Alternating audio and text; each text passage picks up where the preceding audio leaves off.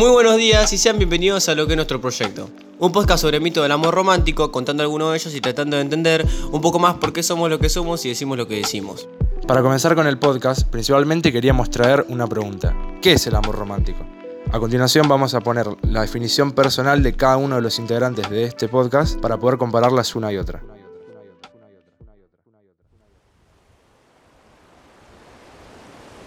Joaquín, ¿no querés contar un poco de cuál es tu visión del amor romántico? Bueno, dale. En mi opinión, el amor romántico es la relación amorosa que pueden llegar a tener entre dos o más personas. Esta idea de amor se suele transmitir en canciones o películas. Uno de los ejemplos más claros de este tipo de amor es entregarse a una persona y hacer de esa misma persona única o única en el mundo. Interesante, Joaquín. ¿Vos, Valentín? ¿Qué opinión tenés sobre el amor romántico? Para mí, y mi opinión personal sobre el amor romántico, es una forma de expresar cariño y aprecio hacia la otra persona, sea mediante besos, abrazos, regalos, y es una forma que refuerza el significado del amor. ¿Y vos, Agustín?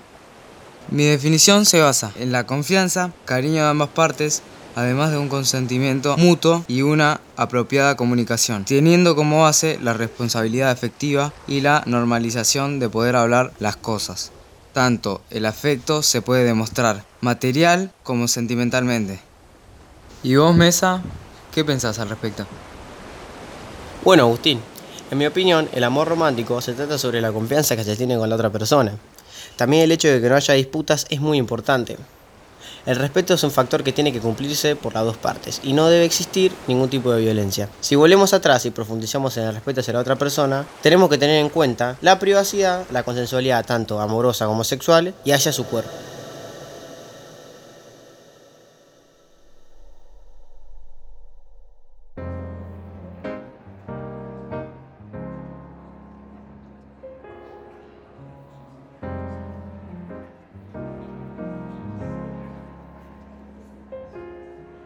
El amor tiene complicaciones arraigadas a falsas creencias que condicionan nuestras relaciones y el desarrollo de las mismas. El mito de la media naranja, por ejemplo, es uno de estos. La perfección no existe y no tenemos por qué perseguirla. Es una pérdida de tiempo que no hace más que engañarnos sobre algo que no puede ser alcanzado. No existe una persona perfecta para nosotros y tampoco se necesita encontrar a esta para sentirte una persona completa. Porque, a ver, principalmente nuestra felicidad no tiene por qué depender de otra persona. Para mí, el amor eterno es otra cosa por la cual la gente se suele autoconvencer. Las relaciones no tienen por qué durar toda la vida. Los sentimientos pueden tanto perdurar como cambiar de un momento a otro. Son impredecibles y principalmente personales. Una interpretación que muchos tienen es el amor duele, cuando no tiene por qué ser así. Que muchas veces las personas a quienes amamos y nos aman nos hagamos daño no quiere decir que de ninguna manera esto sea algo normal, o mucho menos que sea inevitable.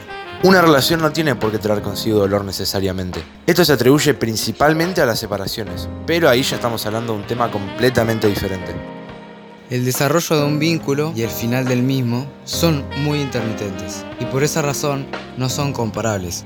Al finalizar, el sufrimiento llega solo debido a que es el dolor de tener que dejar ir a una persona y es algo completamente normal y necesario. Para mí, el duelo tiene que hacerse para aprender de cada una de las relaciones y conseguir algo mejor y cada vez más cercano a lo que queremos. No hace falta aferrarnos a alguien padeciendo su partido infinitamente, porque de esa manera no hacemos más que estancarnos en la tristeza y soledad.